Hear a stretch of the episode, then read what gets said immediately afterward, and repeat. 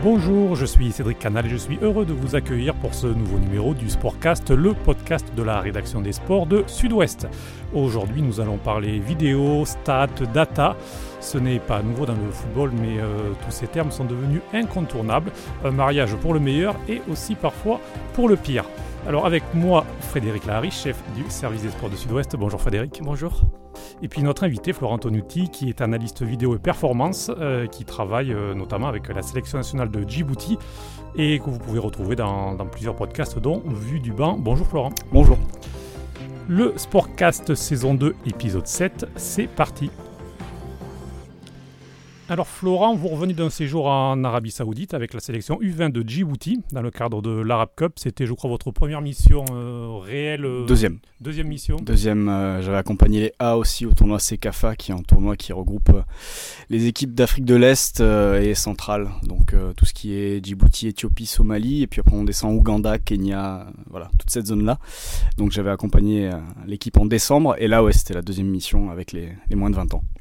Alors, euh, comment vous êtes-vous retrouvé à ce poste-là? On pose parfois cette question des sélectionneurs français qui, pareil, euh, sont avec des sélections euh, euh, africaines. Comment vous, ça s'est passé? Ben, c'est par le sélectionneur justement que vous avez déjà eu en, en interview plusieurs fois, Julien, Julien Met, qui est donc sélectionneur de Djibouti depuis janvier dernier, enfin janvier 2019, et qui euh, et que je connais depuis très longtemps. Je l'avais assisté euh, quand il avait du 19 ici, j'avais accompagné sur certains déplacements, certains rendez-vous.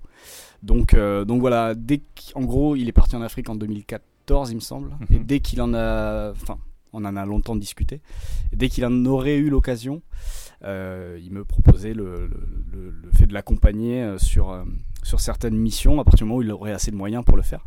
Or là, ça s'est présenté et, euh, et du coup, il y a eu la première expérience en décembre qu'on a renouvelé là pour un petit peu encadrer les U20 comme les A étaient encadrés. C'est pour Mhm. ça qu'il était sélectionneur sur ce, ce tournoi-là. Et ça se poursuivra peut-être euh, à la rentrée prochaine avec les qualifs pour la Coupe du Monde.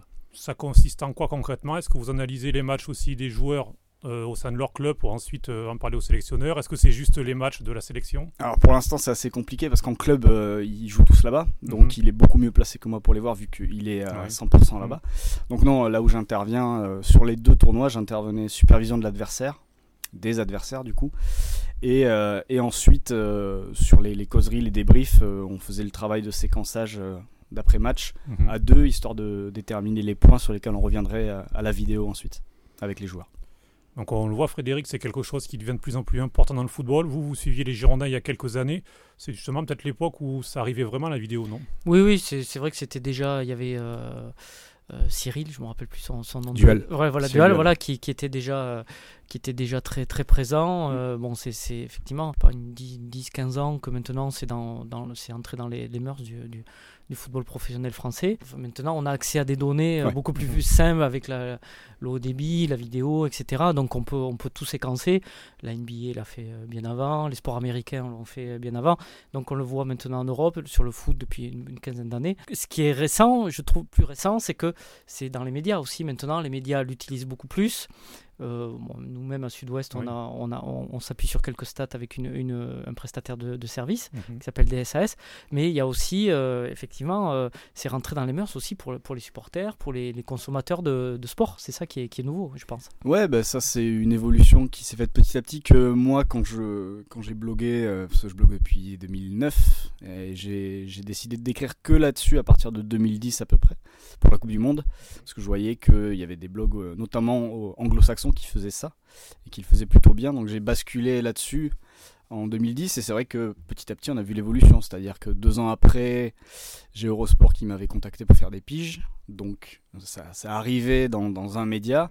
Et puis deux ans après encore, 2014, c'était la, la Data Room sur Canal+, qui a duré deux ans, où là c'était vraiment euh, essayer de pas vulgariser, mais de mettre vraiment en avant. On faisait une émission où il y avait que ce genre de contenu, c'est-à-dire soit des palettes vidéo, soit de la, soit de la statistique, avec Opta qui était en partenaire. Mhm. Donc voilà, il y a eu 2014-2016 et c'est aussi à ce moment-là où l'équipe a commencé à faire aussi plus de papier dédié à, dédié à tout ça.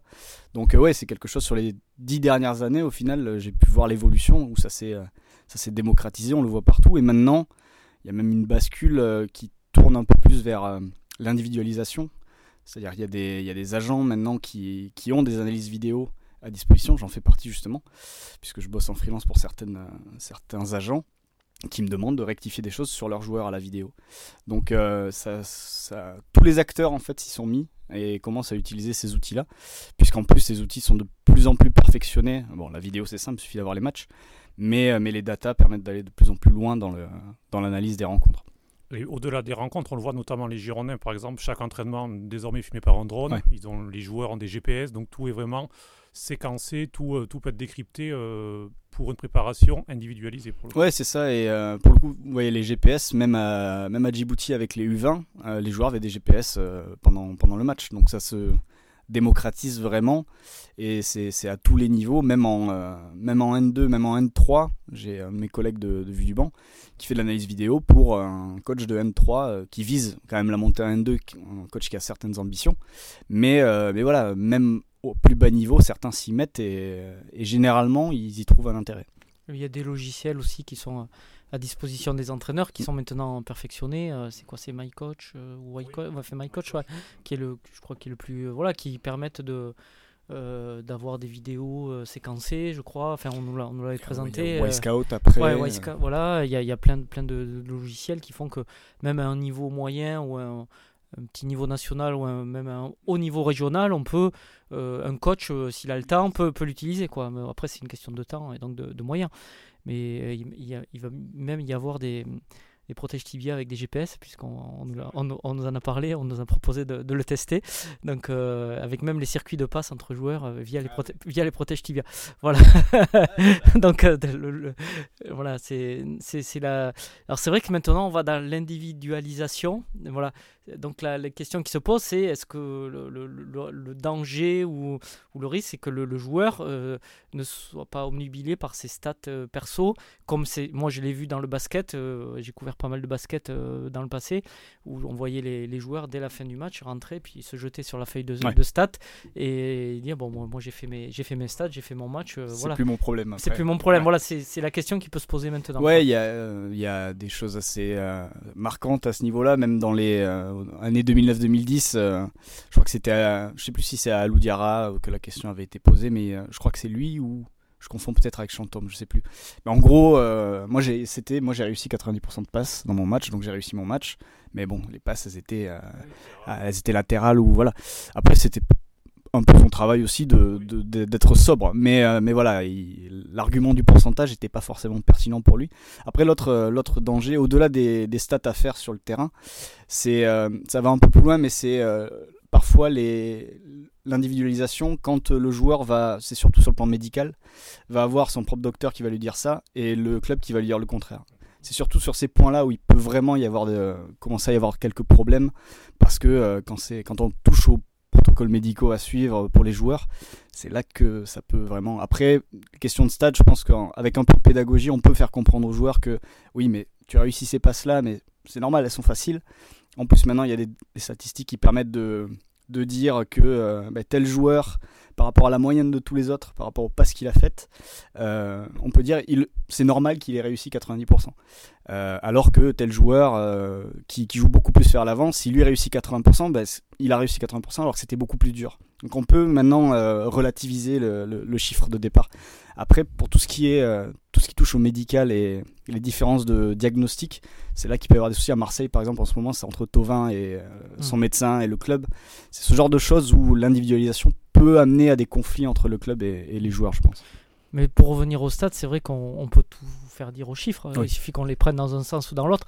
Donc j'imagine que tout votre travail, c'est ça, c'est de, eh de contextualiser. Déjà de, de, les choisir, de les, de les défricher et de montrer les, les stats qui, qui, qui, qui appuient euh, quelque chose dans le jeu que vous voulez montrer. Alors comment, comment vous faites justement? Quelle est votre méthode de, de travail? J'ai pas d'exemple euh, particulier, mais c'est vrai que tout le travail qui doit être fait, c'est d'abord de recontextualiser par rapport à l'équipe, au collectif. C'est-à-dire si on veut, euh, si on va prendre, on va juger un joueur sur le plan individuel, euh, on va juger par exemple un milieu offensif, et on va dire euh, ah bah il est à moins de, il me fait moins de deux tirs par match et moins de deux passes clés, donc deux passes décisives en gros, dernière passe avant un tir.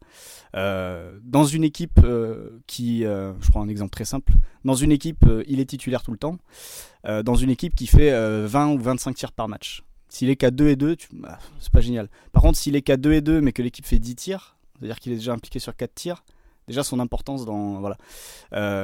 C'est un exemple simple, mais c'est toujours pour dire que quand on prend des statistiques, en effet, il faut les contextualiser par rapport à ce qui se passe autour du joueur, euh, parce que sinon c'est compliqué. Même pour une équipe, par rapport à ses principes de jeu, etc. Euh, c'est-à-dire que Bordeaux, par exemple, euh, relançait court pendant toute la première moitié de saison.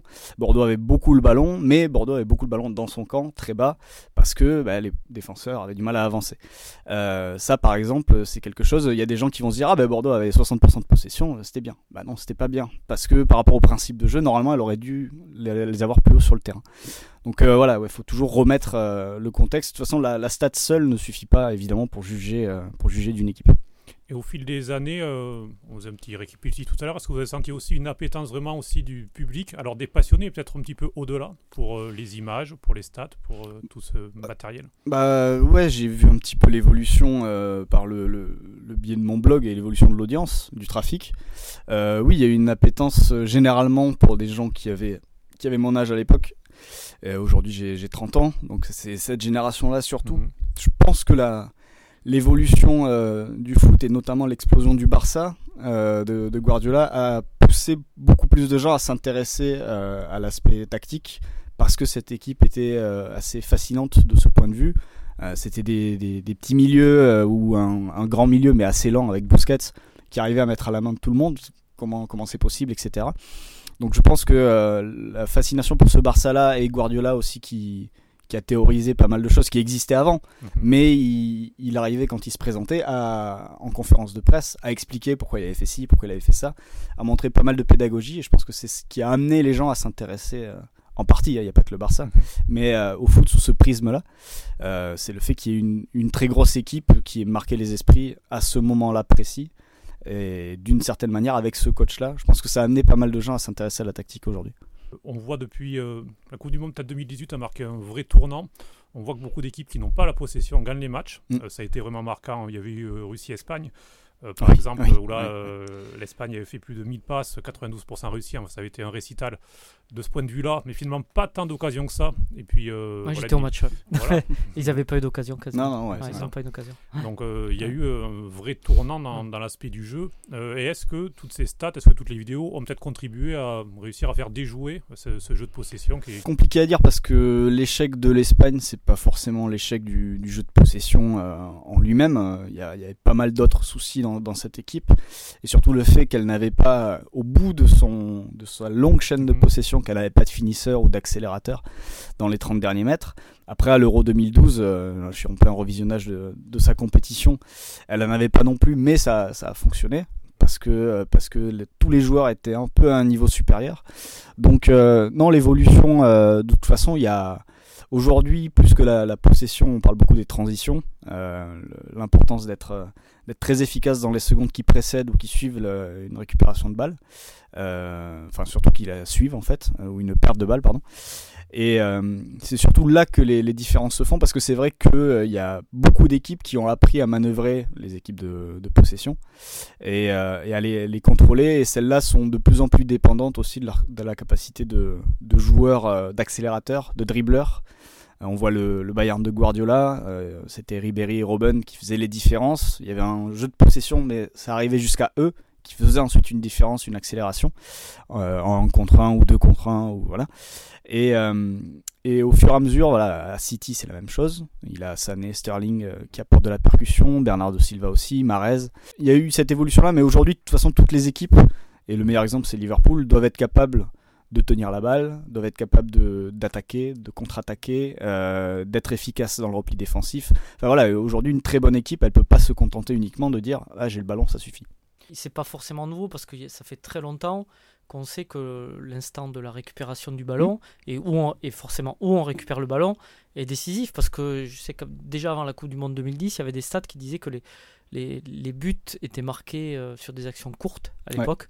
Et c'est simplement, ouais, voilà, c'est simplement le, en fait, c'est le Barça qui a, enfin, c'est Guardiola qui a, qui a qui a, qui a, qui a, poussé vraiment, euh, parce que lui, Guardiola, il vient de enfin, Barcelone, c'est Cruyff avant lui, c'est euh, euh Renus Michels avant lui, enfin, c'est une longue transition, transition, sauf que lui, il l'a poussé vraiment au, au bout du bout, c'est-à-dire qu'ils avaient des phases de récupération avec le ballon en fait. Ils faisaient Oui. tourner, tourner, tourner jusqu'au moment où ils accéléraient et souvent eux c'était par la passe parce que c'était Xabi, enfin euh, et Iniesta par le dribble. Euh, Messi, et. Messi euh, bon qui pouvait aider aussi de, de temps en temps. Le vrai changement là, là, c'est vraiment le Barça, enfin le Barça de Guardiola et, et l'Espagne. Et l'Espagne, Oui. Sachant que l'Espagne aussi c'est si on revient dans, dans l'histoire, c'est Aragonès qui, a, qui, a, qui a lancé un match euh, décisif de l'Euro euh, 2008, je crois. Et il marque un but à euh, 40 passes, je crois. euh, Enfin, euh, ou un, Ouais, possible. fait un but euh, fabuleux comme ça. Et à, et à partir de là, il y a eu comme un déclic parce qu'il s'est appuyé sur les équipes de. euh, il y avait Iniesta, enfin toute cette génération-là qui était nourrie à ça. Mais c'est vrai que euh, l'Espagne et, et Barcelone sont arrivés. euh, au- bon, parce qu'il y avait des joueurs communs à ce moment-là, mais euh, et c'est eux, moi, je trouve que c'est ça là, le vrai, euh, la vraie nouveauté, le vrai changement. Et après, il y a beaucoup d'équipes qui, ont, qui se sont inspirées. Oui, Voilà. bien sûr. Euh, le Paris Saint-Germain de Laurent Blanc, euh, voilà, Ah qui, bah, avec qui Mota. Verratti, oui. Voilà, c'est- voilà. ça. Mais sur les- l'Espagne euh, 2008 et l'évolution jusqu'à 2012, parce qu'au final j'ai été en plein dedans là récemment. Et c'est vrai qu'en 2008, en fait, y a, on a le début du, du- du- de la possession. En effet, je crois que c'est face à la Russie. Le, le- Mm. le- Il y, a- il y a un match où il marque un but aussi, euh, enfin même un éliminatoire, il, mar- il, devait gagner, je crois que c'est là, je, sais pas, je crois que c'est contre la Suède. Il marque un but avec je sais plus combien de 20, 20 ou 30 passes, un but fabuleux et, et voilà, et ça a lancé ça parce qu'Aragonès a- est parti là-dessus et il a eu l'adhésion des joueurs parce que ces joueurs étaient nourris de ça, Ouais, notamment de, de Barcelone, de la Masia. Il y, avait euh, ce qui est ce qui est marrant quand on se replonge dans, dans cet euro, c'est que il avait quand même aussi devant Villa Torres, Mm. qui était à leur euh, à leur meilleur niveau à, à l'époque. Torres Mm. était sorti de sa meilleure saison, je pense, et euh, apportait aussi une capacité de l'équipe à varier, Mm. À jouer plus direct et à attaquer la profondeur si ça se présentait. Donc ça c'était intéressant. Et après ce qui a été ajouté entre 2008 et 2012, par exemple entre Aragonès et Del Bosque, c'est le pressing. Euh, on parlait tout à l'heure des 3-4 se- enfin des 4-5 secondes pour récupérer la balle. Euh, L'Espagne de 2 minutes ne l'a pas ça encore. Par contre l'Espagne de Del Bosque l'a absolument. Et euh, il y, a, il y a un match notamment que je viens de voir, euh, c'était Espagne-Irlande 2012, 4-0 pendant la, la phase de poule, où c'est une démonstration euh, de l'Espagne. Et en termes de pressing à la perte, c'est même pas 4 secondes là, c'est Mm. c'est au bout de 2-3 secondes ils récupèrent le ballon. Et je crois que 3 de leurs 4 buts c'est le joueur qui vient de récupérer qui, qui marque, qui marque ensuite. Et ça, c'est quelque chose qui s'est ajouté, le pressing, entre sur ces quatre années, notamment parce que euh, sur ces quatre années, entre-temps, il y a eu Guardiola au Barça, euh, qui, qui arrive en, à l'été 2008, justement, juste après l'Euro, Mhm. et qui transforme Xavi, qui transforme Iniesta, qui fait éclore Busquets. Et ce pressing-là, c'est ce qui permet ensuite à l'Espagne, 2010-2012, de- d'enchaîner et de, et de choper trois titres en, en six ans. pressing qui était inspiré de, du Pays-Bas, des Pays-Bas des Ah années oui, 70. bien sûr. euh, Quand on revoit les images, c'était même pire que ça. C'est-à-dire qu'ils ils partaient tous, euh, Ouais. tous sur le porteur du ballon. C'était euh, à 5 ou 6 sur le porteur du ballon et c'était le football total. Il y, a- il y a cette filiation euh, Pays-Bas-Barça Ouais, dans l'histoire qui fait que. euh, mais c'est vrai, euh, Florent a tout à fait raison sur le, le pressing. euh, ça a été aussi une patte vraiment importante. Mm. Et beaucoup de clubs aussi s'en sont inspirés en disant mais, si, on presse, si on récupère le ballon haut, ben, on a moins de chemin à faire euh, après pour aller marquer. Et, et finalement, c'est moins fatigant. Quoi. C'est le Ouais. grand succès de, de De club. Liverpool, voilà, c'est ça. Euh, de Dortmund, Klopp aussi. club de Dortmund, Mm. enfin Dortmund de club et Ouais. Liverpool euh, et Liverpool ensuite. ouais. Exactement. Alors là, on parlait de beaux jeux. Il y a des entraîneurs qui sont un peu plus décriés pour leur jeu. On peut penser à Mourinho et surtout par exemple Diego Simeone. Euh, Lorsqu'on analyse malgré tout euh, leur jeu comme vous le faites, il y a- c'est également très très riche, il y a énormément de principes. C'est voilà, c'est Ah eux aussi des vrais tacticiens. Parce qu'on parle beaucoup des, des Guardiola, des entraîneurs comme ça, des Klopp, mais eux aussi ont une vraie patte tactique. Oui, oui, il y a- il y a une patte. Après, euh, on en fait plus rapidement le tour parce que, comme je disais, il y a, il y a plusieurs séquences euh, dans, une, équipe de foot. Elle doit maîtriser plusieurs phases. Il y a la phase de construction, phase de, enfin phase de relance, phase de construction, finition. Et ensuite, quand on perd le ballon, il y a euh, pressing, euh, il y a phase de repli et ensuite phase de défense placée. En gros, c'est ces six phases de jeu qu'il faut maîtriser. Et c'est sûr que Simeone ou Mourinho, etc., quand vous vous penchez sur la phase défensive, vous voyez beaucoup de principes, vous voyez beaucoup de choses. Par contre, c'est vrai que si vous vous penchez sur la phase de relance euh, de l'Atlético, bon, bah, vous, avez, assez rapidement fait le tour. Quoi. Donc, euh, on parle surtout de, Guardiola ou de, ou Klopp aujourd'hui, parce qu'il y a des choses vraiment à retenir sur toutes les phases de jeu, sachant que Klopp en, en plus ajouté à ça euh, le fait de déléguer pas mal de choses, et notamment de, faire du travail spécifique sur les touches, les remises en jeu, qui sont des gros problèmes qu'on avait eu avec Djibouti d'ailleurs, pour faire le, lien, lors de, lors de l'Arab Cup. Mais, mais voilà, le fait qu'il y ait de plus en plus de phases travaillées, ça rend évidemment le travail du coach de plus en plus riche et du coup de plus en plus intéressant à, analyser euh, du début à la fin. Quoi. Bah, maintenant, la qualité d'un coach, c'est de savoir s'entourer. Donc, euh, et de savoir justement euh, déléguer et, et, donc céder une petite partie de son pouvoir. Le coach n'est plus omnipotent et il doit avoir l'intelligence. on le voit, ne serait-ce qu'à Bordeaux, le staff est, est, est, vraiment très, très fourni. Et d'ailleurs, on remarque que de plus en plus, il y a aussi des profils de dans les staffs de, coachs qui ne sont plus qui ne viennent qui viennent d'universitaires qui sont comme à Bordeaux qui sont des universitaires donc qui sont spécialisés dans les données dans les data et tout ça et qui, qui, sont plus dans la dans l'analytique enfin dans l'analyse que, que dans d'autres staffs où qu'on a pu connaître euh, ne serait-ce qu'à Bordeaux où c'était des gens qui venaient plus du terrain qui plus de, de, de mais les, les, les Klopp euh, on le voit dans son management maintenant un, un coach de ce niveau là c'est-à-dire de top niveau euh, Ligue des Champions donc de top niveau mondial, ne peut pas avoir, euh, ne peut pas tout contrôler. Il, il, le, dit, il le, dit, lui-même d'ailleurs, euh, je ne sais plus dans quelle conférence de presse il a, il a dit ça, mais il a dit que c'était euh, en effet une de ses réussites, c'était d'avoir réussi à comprendre lui d'abord que en tant que coach, bah, il pouvait pas tout gérer. Voilà, de réussir à faire cette démarche-là intellectuelle de dire il va falloir que je lâche certains points parce que je ne peux pas là, il y a trop de choses à faire. Et si je fais tout, je vais faire mal certains points et ça va mal se passer. Donc euh, ouais, c'est un premier cheminement déjà euh, qu'il est important de, de, faire et de voir chez, chez les coachs d'aujourd'hui parce qu'il y a, je pense qu'il n'y a aucun coach aujourd'hui qui fait tout tout seul euh, au très haut niveau en tout cas. Et, et, du coup, le coach peut se concentrer sur la, la finesse du, du, management et, et donc de, le management humain, la gestion humaine, qui est très importante à ce niveau l'exemple euh, qu'on a qui est évident, c'est à Paris. On voit que, à mon sens, Tourelle, il est, il est trop seul, quoi. Enfin, dans, mm, il me semble, hein, vu de l'extérieur. Et, du coup, il a, il a tellement de peut-être de choses à voir euh, dans le jeu et dans, et dans la gestion humaine, même s'il a Leonardo maintenant euh, avec lui, mais on a l'impression qu'il est trop, il est trop seul, quoi. Il a pas de, de même s'il a des adjoints, qu'il est trop, de, trop, trop pris et qu'il n'est pas assez dans la gestion, euh, la gestion humaine. Il a peut-être certains joueurs qui sont mieux entourés que lui euh, personnellement.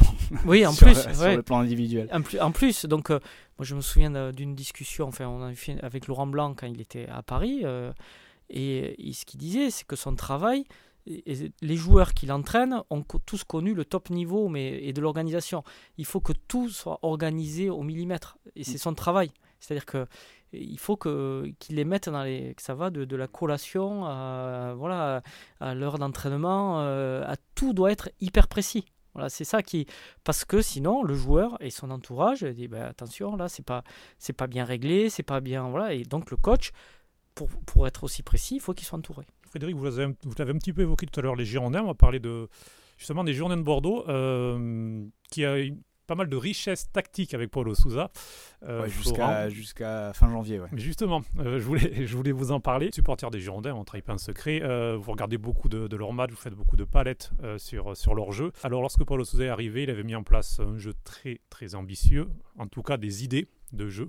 3-4-2-1 hmm. euh, en phase offensive qui se transforme en 4-4-2 en phase défensive, donc euh, avec un coulissage euh, niveau défensif qui n'est pas très courant. Déjà, qu'est-ce que vous pensiez de ça? Et est-ce que vous avez compris le fait qu'il ait abandonné, cette, en tout cas qu'il ait remisé pour le moment, cette, cette idée tactique ouais, avoir, dernières semaines? Avoir ce week-end avec l'absence de Pablo qui mhm. va peut-être le pousser à peut-être ressortir ça. parce que Pablo, pour moi, était un des problèmes euh, en possession du ballon, pas en phase défensive. Hein. C'est un très bon défenseur de, surface, etc. Ça, il n'y a pas de problème.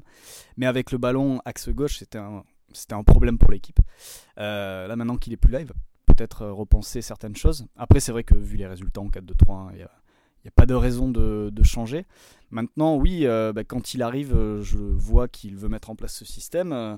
le premier réflexe, c'est de se dire, ok, mais justement, en début de saison, quand quand tu vois les, joueurs qui vont être chargés de, relancer, euh, tu vois Koscielny, tu fais ok, ça, devrait le faire, mais après tu vois Pablo, tu vois Mecher, c'est pas forcément euh, les, profils qui auraient été les plus, efficaces dans ce domaine-là pour ressortir court. Donc il y, a eu ce problème-là d'abord en début de saison, qui a mis un certain temps à être plus ou moins réglé. Il y a y a eu des progrès à l'automne, on va dire. Et après, il y a eu un vrai souci, c'est pendant l'hiver. Alors, j'ai pas suivi exactement cette pu suivre parfaitement cette période parce que j'étais euh, au CKFA, euh, j'étais en Ouganda à ce moment-là. Mais euh, de ce que j'ai vu, c'était Le deuxième vrai problème de, des, Girondins sur le plan de l'effectif, c'était que les, pistons étaient totalement inopérants dans ce, système-là. Et à partir du moment où les adversaires ont compris ça, c'est ce qui est arrivé au mois de décembre. Les adversaires, qu'est-ce qu'ils ont fait? Ils ont blindé l'axe, ils ont laissé de l'espace à Benito, ils ont laissé de l'espace au gars qui joue à droite, parce que lui changeait beaucoup. Et, euh, et là, du coup, bah, Bordeaux n'a plus de, solution. Alors, il y a, des équipes, moi, euh, enfin des 11 avec l'effectif bordelais, que je m'attendais à voir à un moment donné et qu'on n'a jamais vu au final. J'attendais à le voir dans ce système-là et on l'a pas vu. Exemple, un Punjé euh, bah, piston, parce que c'était le seul compétent pour, euh, tenir. On peut dire ce qu'on veut de son mm. niveau, mais mm. pour, être, pour, être, piston gauche, c'était le seul qui avait les capacités euh, physiques et, et, aussi le, profil pour le faire. Et je m'attendais à donc avoir un Punjé au lancer en, en, piston, un Kalou installé à droite. Finalement, il n'a fait qu'un match comme ça. C'était à Rennes où il a peut-être été un des meilleurs Bordelais, malheureusement pour lui, ça, s'est mal passé après, le but vient de son côté, etc., etc. Mais il avait fait un bon match, je pense, individuellement. Euh, pour moi, c'était ces deux-là, les, bons pistons, et derrière, euh, avoir peut-être un Benito en, axial gauche, et ensuite euh, peut-être Koscielny plutôt axial droit et mettre Pablo dans l'axe, comme ça on compte sur la relance de Benito ou de Jovanovic, et celle de Koscielny pour, pour ressortir les ballons. Mais je pense qu'en en fait, Paulo Sousa n'a pas voulu changer une défense qui fonctionnait pas trop mal quand l'équipe était dans un temps faible. Euh, et l'idée c'était de pas enlever, euh, alors qu'il y avait déjà pas grand chose qui marchait bien, une défense sûre dans sa surface et qui peut en plus marquer sur coup de pied arrêté. On évite de la chambouler euh, en cours de saison et je pense que c'est pour ça qu'il n'y a pas eu ces tests joueurs et que finalement on a l'équipe a rebasculé en 4-2-3-1 en fin janvier. Ça, cette bascule, je pense que c'est dû surtout au au fait que Souza n'a pas été exaucé sur le plan du mercato. Et il s'est dit bon bah ok, je vais finir la saison euh, avec ces joueurs-là, avec cette équipe-là. On va arrêter d'imaginer, euh, enfin d'imaginer, on va arrêter de travailler les sorties de balles et tout. Ce qu'on va faire, c'est on va relancer direct, on va faire courir les quatre devant pour essayer de maintenir le bloc le plus haut possible. Parce qu'en plus, Wang, Goudin, Depréville, Brillant, ça, ça peut faire les efforts, etc. Et, euh, et comme ça, on va essayer de récupérer la balle un peu plus haut que de construire bas et de prendre la pression, on va aller dans le camp adverse, on va aller la mettre nous-mêmes et on va essayer de marquer comme ça. Pour le coup, euh, ça fonctionne aujourd'hui, même si les résultats suivent pas, c'est plus une question de manque de réussite que de, euh, ou en tout cas, l'équipe avait beaucoup de réussite en début de saison malgré ses problèmes collectifs. Là, elle va mieux collectivement, mais elle n'a pas la réussite du début de saison en fait. C'est ce que montrent les certaines stats. Euh, et, je pense qu'ils euh, vont finir la saison comme ça. Et euh, les matchs ont plus beaucoup d'intérêt, sont plus très riches sur le plan tactique et des enseignements. Mais sur un coup de dé, machin, ça peut basculer du bon côté à, chaque fois. Quoi. Ça se joue à pas grand chose sur tous les matchs, là. Nice, etc.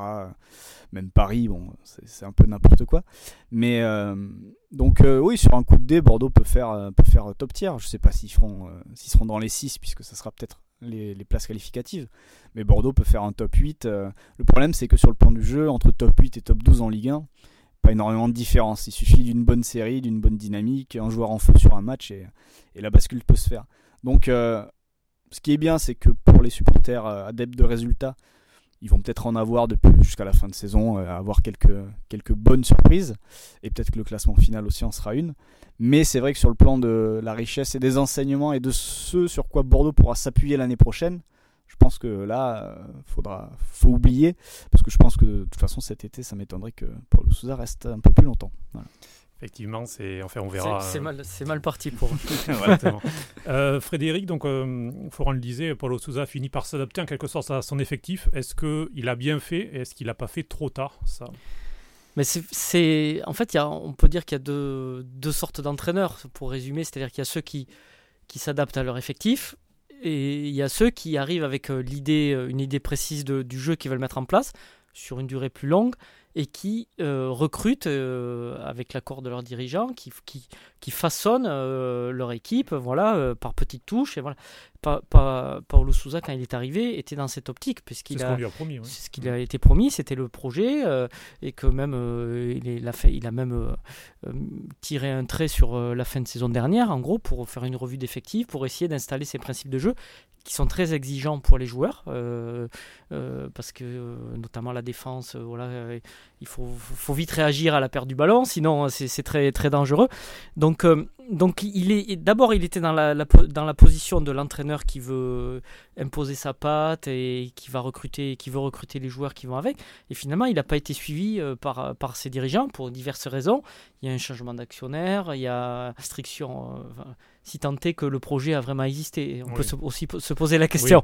Mais bon, bref. Et donc là, il s'est, comme l'a très bien dit Florent, il s'est dit, bon, il a vu que mercato de janvier euh, bien qu'il ait, il voulait avoir Oudin, euh, bon, là, il, a, il a quand même été exaucé. Il n'a pas eu le joueur il qui a eu l'avant-centre, le, piston, Donc là, il s'est dit, euh, bon, voilà, là, de toute façon, je, je... mais il y a quand même, moi, ce que je, ce que je trouve dommage, c'est que effectivement, un Punjé, on aurait pu, il aurait pu essayer on a l'impression aussi que, et ça c'est à mon avis le problème aussi des, des c'est que on, pense toujours aux ventes, on pense toujours, euh, voilà, donc on, met aussi des joueurs en, avant euh, pour, dans cette optique-là, et donc euh, on est un peu entre deux entre deux chaises, quoi, le cul entre deux chaises, si on peut dire, mhm. parce que est-ce qu'on met en valeur des joueurs, est-ce qu'on construit, voilà, donc, et au bout d'un moment, il a dit bon, ben stop, je suis pas suivi, et donc là, je reviens alors c'est vrai que c'est un peu dommage, mais euh, moi je trouve qu'à partir du moment où on n'a pas les joueurs, euh, c'est un peu suicidaire. Euh, bon, c'est bien de mourir avec ses, idées, avec ses idées, mais il faut quand même faire attention parce que c'est vrai qu'on peut faire. Il y a peu de différence entre top 8 et top 12, mais il y a, y a peu de différence entre top 12 et, et, top 18. Quoi. Donc à un moment, il a été pragmatique parce mhm. qu'il est, il est professionnel, il, respecte le club, c'est normal. Voilà, donc lui, c'est vrai que c'était intéressant de de voir comment, comment ça allait. C'était innovant, c'était intéressant. Ça n'a pas fonctionné parce qu'il n'a pas, il a pas les joueurs. Euh, on l'a vu sur certains matchs. ils ont voulu, c'était presque jusqu'à la, ça allait à la caricature, hein, quoi, de, vouloir relancer depuis, bah, depuis Marseille, voilà, Marseille, il, se, il se, il se saborde, euh, il se saborde alors que il menait un 0 euh, bon voilà, après on ferme et on gagne le match. C'est aussi le mm. problème. on en vient à des problèmes qu'on a même avec Djibouti, avec les U20. C'est c'est l'intelligence situationnelle euh, des joueurs. C'est que euh, quand euh, nous, par exemple, à notre petite échelle, on, demandait aux joueurs de sortir court, voilà, bah, première passe, le joueur avance, il prend le pressing, il jette, ça revient, action. Ah, le gardien relance, il remet sur le même joueur qui, qui, remonte le terrain. Pareil, il prend la pression, bam, ça revient, action un peu plus dangereuse. Finalement, la troisième, encore le gardien qui la remet au même joueur, ça revient, but. Euh, là, euh, t'as beau être euh, coach et, vouloir mettre en place des, principes, etc. À un moment donné, tu dis à ton joueur, réfléchis deux secondes. Une fois c'est pas passé, fais autre chose. Ou deux fois ça passe pas, là fais vraiment autre chose. change. Et si c'est pas le gardien qui dit ah ben je vais plus lui donner à lui, il n'arrive pas, donc je donne à quelqu'un d'autre. Ça peut aussi être le joueur en lui-même qui dit au gardien non mais ça passe pas, euh, joue, ailleurs. Et ça, ce genre de truc, on, a eu, on y a eu droit donc à, l'Arab Cup avec des, joueurs qui n'ont pas du tout connu le haut niveau, mais à Bordeaux, on le voyait parfois euh, sur certaines relances, ou euh, notamment cette envie, malheureusement pour lui, j'aime bien le joueur, hein. il marque des buts, etc. Mais ça revient sur, sur Pablo, c'est un joueur fait pour ça.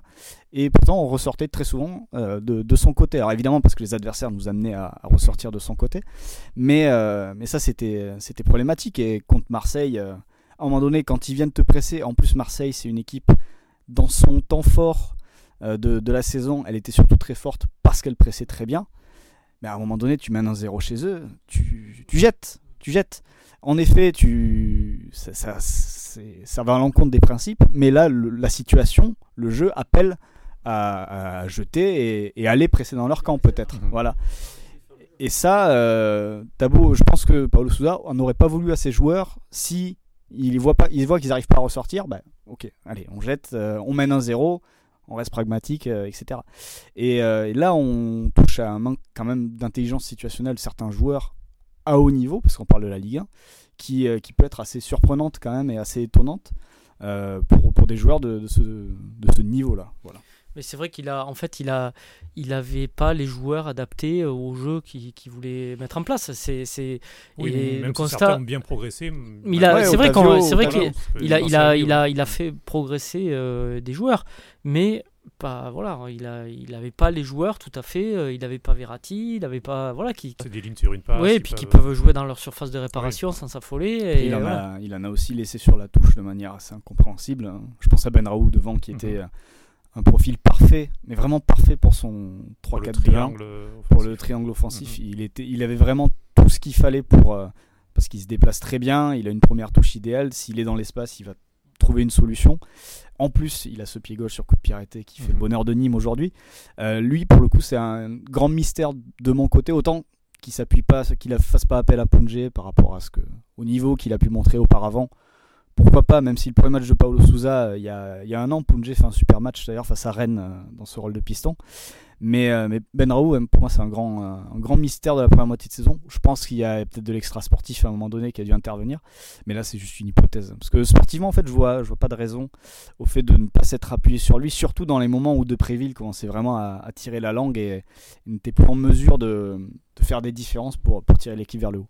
Alors je voudrais votre euh, avis, Florent, euh, sur deux joueurs qui sont pas mal euh, discutés, notamment par les supporters bordés, notamment sur les réseaux sociaux, même si les supporters sont aussi ailleurs, bien sûr. Loris Benito, qui, qui est souvent critiqué. Et puis après, on parlera de Josh Maja, qui est souvent, au contraire, plébiscité, mais qui joue peu, contrairement à Benito, qui est un élément indispensable. Ouais, alors euh, Benito, c'est simple. Euh, il y a l'ancien recruteur des Girondins qui est très actif, c'est Laurent Calip euh, sur, sur Twitter, qui a bien résumé l'affaire le concernant. C'est que c'est pas un piston, c'est pas du tout un piston. Même lui, en interview pour le club, dit qu'il est plus défenseur central que latéral. Donc à partir du moment où un, mec qui joue latéral gauche dans une défense à 4 se dit je suis plus central que latéral, c'est absolument pas un piston. Et, euh, je pense qu'au-delà de, de, du plan technique, en fait, euh, le truc, c'est qu'en début de saison, il met un but, je crois. Euh, très tôt dans la saison, c'est peut-être son deuxième ou troisième match à Dijon. Et je me dis que peut-être que ce but-là lui a donné un, on va dire, un certain état de grâce qui a fait que, que ses performances, voilà, il a mis un but. Bon, voilà, il a fait, une partie du taf qu'on ne demande pas forcément à un piston. Euh, mais c'est vite retombé parce que je pense que déjà sur le plan physique, en termes d'aller-retour, euh, ça devient vite compliqué. Quoi. Il a du mal à, les faire. Et, euh, ensuite, même techniquement, il n'a pas un piston vraiment. Il faut que ce soit un mec qui soit capable de changer de rythme, qui soit capable de déborder, de centrer, de faire des différences, de finir aussi dans la surface adverse si l'occasion se présente. On peut penser aux pistons de l'Atalanta par exemple, mhm. qui, sont, qui sont excellents. Donc, non, c'est pour, pour le recruter en, piston gauche, c'est une grosse erreur de casting.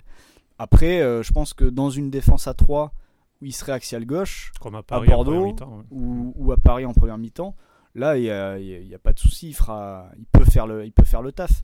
Après, oui, je pense que au salaire annoncé par, par l'équipe, etc., je pense que c'est une recrue très très chère et, que le, club aurait pu s'en passer. Maintenant, maintenant qu'il est là, euh, je pense que euh, tu peux en faire un bon latéral qui ne monte pas et qui devient axial dans une défense à 3 comme, comme l'avait fait comme c'était en début de saison. Mais sinon, en piston, euh, absolument pas.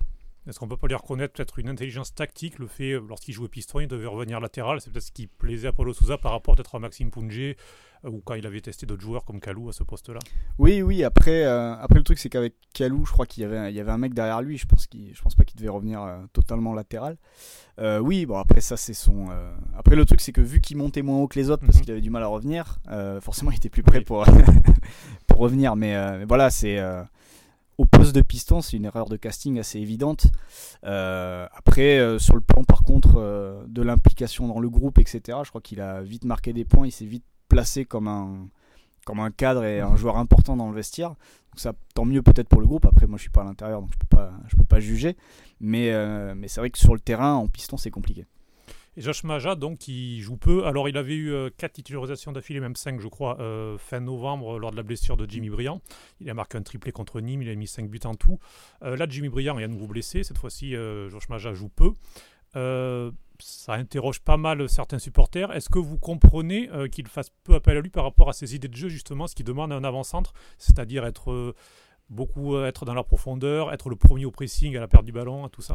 Ouais, ben, rien que ça, euh, être le premier défenseur de, de l'équipe, euh, Maja l'a jamais forcément montré. Il a souvent joué dans des conditions assez favorables ou dans des conditions où on ne pressait pas. Euh, mhm. C'est-à-dire qu'il est titulaire à Marseille, mais face à Marseille, on n'était pas trop en situation d'aller les chercher mhm. haut. voilà. En plus, on a marqué vite. Donc voilà. Donc ça c'est le, premier point. contre Nîmes, c'était un match où tout s'est merveilleusement passé pour l'équipe. Elle a battu je ne sais pas combien de records en termes de, passes, de possession, etc., de nombre de ballons touchés. ça faisait très longtemps que, Bordeaux n'avait pas autant touché la balle. Donc là-dessus, Maja, enfin, il met ses trois buts dans des circonstances très favorables. Un petit peu malheureusement aussi pour euh, Adli, qui en met deux à Amiens euh, et qui met deux passes D, je crois, contre Nîmes. Donc, euh, donc à, ce niveau-là, Maja, pour moi aujourd'hui, c'est un joueur. D'ailleurs, Paulo Souza l'a dit en conférence de presse il y a, quelques temps. c'est avant tout un finisseur, un joueur de surface. C'est pas un gars sur lequel tu peux t'appuyer dans le jeu. D'ailleurs, je trouve que c'est quelqu'un qui perd énormément de duels aériens, par exemple. Même si Brillant ne gagne pas des, tonnes non plus, mais lui en perd beaucoup, beaucoup, beaucoup. Et, euh, et si t'es pas dans les 30 derniers mètres, c'est pas un joueur qui va être très utile en fait euh, sur le terrain. Donc, euh, soit t'es dans une équipe, soit, soit t'es une équipe dominante et qui va mettre voilà, l'adversaire dans le dernier tiers pendant longtemps. Et là, Maja peut, rentrer, peut claquer, euh, peut quelques buts parce que c'est un bon finisseur. Euh, il l'a montré à chaque, euh, quasiment à chaque match. Mais par contre, pour aller dans les deux derniers, enfin pour aller dans le dernier tiers, il y a 60 mètres à, faire. Et là, je pense que son utilité par rapport à Briand ou par rapport à Wang qui occupe la pointe aujourd'hui, elle est, beaucoup moins, on va dire, évidente. Tant qu'il ne sera pas plus utile sur ces deux premières phases-là, ça m'étonnerait qu'on le voit, qu'on le voit titulaire, à moins d'un autre changement de système et qu'on passe à deux pointes et que lui puisse être un peu déchargé du, travail défensif. Mais, euh, j'en doute fort d'ici la fin de saison. Tout dépend de la configuration du match et de l'adversaire, mais quand je lis certains, sur Twitter notamment, qui le voulaient titulaire euh, au parc euh, face à Paris, bah non, au parc on n'allait pas être dans la surface du PSG, donc il n'avait absolument aucune utilité. Après à domicile face à Nice, peut-être ça pouvait un peu plus se défendre, mais là encore je comprends d'avoir poursuivi avec Wang, qui certes fatigue vite, puisque bon il a, il a enchaîné, mais à côté de ça, en plus en ce moment il met ses buts, donc, euh, et en plus il fait plus d'appels, plus de courses, tant offensifs que défensifs. Eh bien, merci beaucoup, messieurs. Euh, merci, Frédéric. Merci. On vous retrouve à la tête euh, de la rédaction des sports de Sud-Ouest. Et merci, Florent. Euh, vous, ben, on vous retrouve un peu partout. Hein. Un peu partout. Ouais. C'est pas mal de podcasts. J'ai aussi vu Soyez sympa, rejouer. C'est un podcast qui permet de revivre des matchs de légende. On était... les conditions du direct. Et vous avez notamment fait un Bordeaux-Milan il y a quelques semaines. C'est ça, avec Didier Tolo. Ouais. On, a, revu Bordeaux-Milan. C'était plutôt intéressant d'ailleurs. Il a raconté quelques histoires sur sur l'avant et l'entre-deux matchs aussi, notamment, avec euh, la préparation du match retour. Au Cap Ferré. Oui, entre autres, c'est ça.